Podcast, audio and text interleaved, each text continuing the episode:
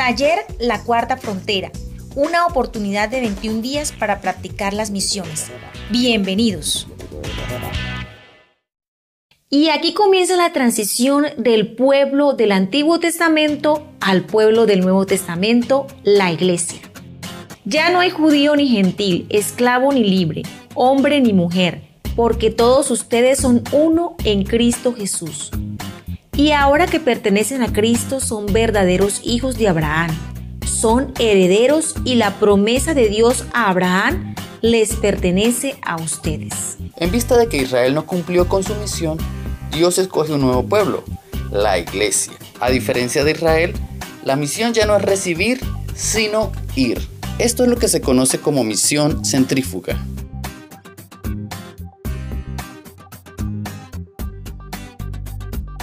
Felipe, un ejemplo de cómo hacer discípulos. Sigamos a Felipe el diácono en el libro de los Hechos. Él fue escogido diácono. Este Felipe es muy diferente a Felipe el apóstol. Recordemos que en aquella época la iglesia hacía labor social, atendían a las viudas y a los huérfanos, se recogían diferentes ofrendas y era repartido entre los más necesitados. Quienes hacían esta tarea eran los apóstoles, pero se cargaron tanto de esta actividad que decidieron designarle esta tarea a otros Así que escogieron siete hombres, los llamaron los diáconos. Estos tenían unas características muy especiales, como por ejemplo, eran de buen testimonio, respetables, pero sobre todo llenos del Espíritu Santo. Para administrar las ofrendas y repartir eh, el alimento, les pedían estas eh, cualidades. Felipe huye a Samaria cuando inicia la persecución de la iglesia. Un personaje muy destacado con el cual eh, comienza la persecución a la iglesia eh, es el que iba a ser el apóstol Pablo, en su momento se llamaba Saulo. Así que todos comenzaron a salir de Jerusalén. En programas pasados hablábamos de que pues la iglesia estaba muy cómoda allí en Jerusalén cuando el propósito era extenderse hacia todas las naciones. Y este es el paralelo que hemos encontrado en Hechos 1.8 y Hechos 8.1. Tómelo como una curiosidad. Pero recibirán poder cuando el Espíritu Santo descienda sobre ustedes y serán mis testigos y le hablarán a la gente acerca de mí en todas partes, en Jerusalén, por toda Judea, en Samaria y hasta los lugares más lejanos de la tierra. Saulo fue uno de los testigos y estuvo totalmente de acuerdo con el asesinato de Esteban. Ese día comenzó una gran ola de persecución que se extendió por toda la iglesia de Jerusalén. Y todos los creyentes, excepto los apóstoles, fueron dispersados por las regiones de Judea y Samaria. Felipe predica a multitudes, hace señales y bautiza. Felipe llega a Samaria y algo que lo caracterizaba a él eran las señales milagrosas todo mundo quería acercarse para ver las señales. Eh, algo muy extraordinario ocurrió en esta ciudad y es que la gente que practicaba la hechicería llegó a convertirse. Tomaban los libros eh, donde enseñaban los antiguos ritos, hicieron una hoguera y los quemaron.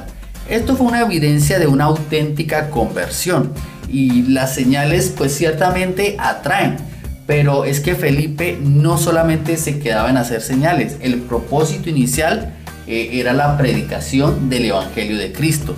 Así que los milagros venían de una manera muy natural. En Samaria aparece un personaje que es conocido como Simón el Mago, porque él con sus artes, dice la Biblia, eh, tenía engañada a la gente y todo el mundo decía, este es el gran poder de Dios. Pero cuando aparece un poder superior que es el poder del Espíritu Santo, Simón queda anonadado, se convierte y comienza a seguir a, Felipe.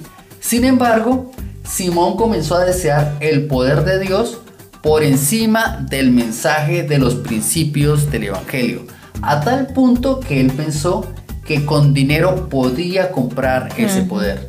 De ahí eh, viene el término simonía, que es querer usted comprar el favor de Dios. Felipe busca al etíope. Felipe estaba viviendo el sueño de todo evangelista actual. Una ciudad completa se convierte, eh, Felipe llega a tener un gran nombre en esta ciudad. Eh, todos quieren estar con Felipe, hace milagros, señales.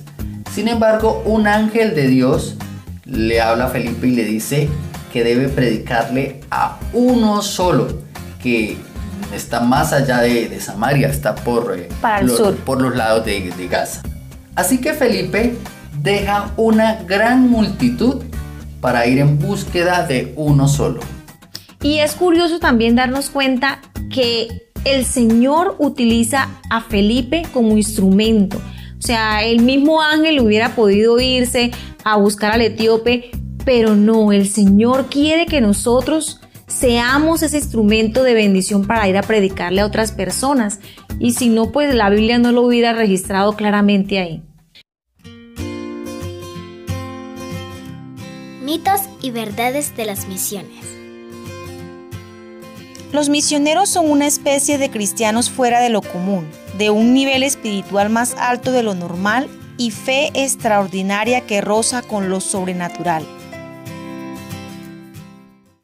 Y después de todo esto podemos decir que las cualidades de Felipe son buen testimonio, o sea que era un hombre respetado por todos, lleno del Espíritu Santo, lleno de sabiduría, las señales lo seguían y era conocedor de las escrituras.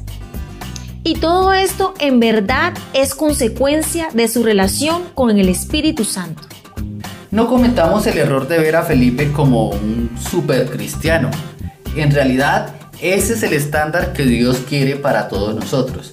Que las cualidades de Felipe sean las cualidades de todo discípulo de Cristo. Felipe obedeció y fue.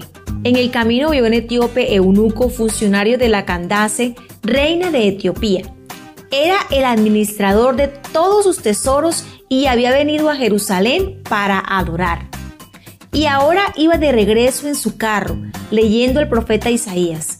El Espíritu le dijo a Felipe, acércate y júntate a ese carro. Cuando Felipe se acercó y lo oyó leer el profeta Isaías, le preguntó, ¿entiendes lo que lees? El etíope le respondió, ¿Y cómo voy a entender si nadie me enseña? Y le rogó a Felipe que subiera al carro y se sentara con él. El pasaje de la escritura que leía era este. Como oveja fue llevado a la muerte, como cordero delante de sus trasquiladores se callará y no abrirá su boca. Sufrirá la cárcel, el juicio y la muerte. ¿Y quién entonces contará su historia si él será arrancado por completo de este mundo de los vivientes? El eunuco le preguntó a Felipe, te ruego que me digas de quién habla el profeta, ¿habla de sí mismo o de algún otro? Entonces Felipe le empezó a explicar a partir de la escritura que leía y le habló también de las buenas noticias de Jesús. En el camino encontraron agua y el eunuco dijo, aquí hay agua ¿hay algo que me impida ser bautizado? Felipe le dijo, si crees de todo corazón, puedes ser bautizado. Y el eunuco respondió, creo que Jesucristo es el Hijo de Dios. Y el eunuco mandó a detener el carro y ambos descendieron al agua y Felipe lo bautizó. Cuando salieron del agua, el Espíritu del Señor se llevó a Felipe y el eunuco no volvió a verlo, pero siguió su camino lleno de gozo. Felipe nos enseña todo el proceso sobre cómo debe hacerse un discípulo. Y el primer elemento que encontramos es el mensajero. ¿Cómo se va a transmitir el Evangelio si no hay un mensajero? El creyente, el cristiano, la iglesia, es el agente encargado de transmitir el mensaje. El mensaje tiene unas características particulares. Es la palabra de Dios, es el Evangelio de Cristo. Eh, no es el propósito transmitir otro tipo de mensaje, sino el que se nos ha encomendado. El receptor es el perdido y hemos encontrado receptores desde Jerusalén y el etíope ya representa eh, lo último de la tierra. Con el etíope podríamos decir que la iglesia comienza por fin a cumplir con su misión. Recordemos que en el proceso de conversión el agente que actúa sobre el perdido es el Espíritu Santo, quien es quien convence de pecado, justicia y juicio. Y la consecución de este proceso es el nuevo discípulo. De esta manera es que el reino de Dios se extiende sobre esta tierra con los nuevos discípulos. Los tiempos han cambiado, pero los medios y la estrategia de Dios es la misma, aquí y allá. Hasta el momento hemos aprendido que en el proceso de hacer discípulos, en el proceso de la gran comisión, tenemos un mensaje que ha sido revelado, que son las escrituras. No tenemos que inventarnos más, allí están. Se necesita un mensajero. Este mensajero tiene que ser humano, específicamente un hijo de Dios nacido de nuevo, la iglesia. El receptor son las naciones. El mensaje se debe transmitir eh, a toda raza, lengua y nación. Con respecto al mensaje transmitido, tenemos que este debe ser fiel, no hay que alterarlo, tal y como lo hemos recibido. Completo. Debe ser entendible. Es el mejor mensaje del mundo, pero el problema que tenemos en la actualidad es que ya no es entendible. Las generaciones cambian, el mensaje es el mismo, pero hay que contextualizarlo. Muy importante esta parte. Debe ser enseñado. Y ello requiere que cada creyente se prepare en las escrituras, las conozca muy bien. ¿Cuántos años eh, llevan muchas personas en el Evangelio y no se han leído la Biblia una sola vez? El mensaje debe ser enseñado y eso es la responsabilidad de cada creyente de conocer las escrituras que va a transmitir. Contextualizado hace referencia a que el mensaje se debe transmitir eh, en el contexto de la persona, que sea entendible en sus propios términos. Pero ya hemos preparado todo un capítulo para hablar de la contextualización. Y lo más importante, necesitamos la guía y la dirección del Espíritu Santo en todo este proceso al fin y al cabo es el Espíritu el que nos capacita a nosotros y el que convence de justicia, pecado y juicio porque es el agente encargado que actúa sobre el perdido.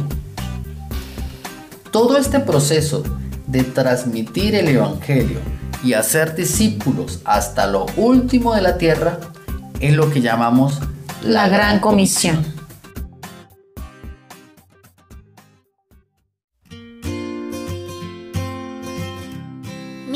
Y verdades de las misiones.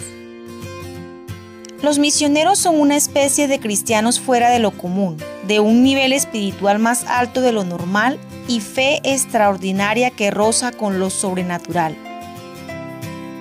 Respuesta. El misionero es tan frágil como cualquier cristiano y está expuesto a la debilidad de cualquier ser humano.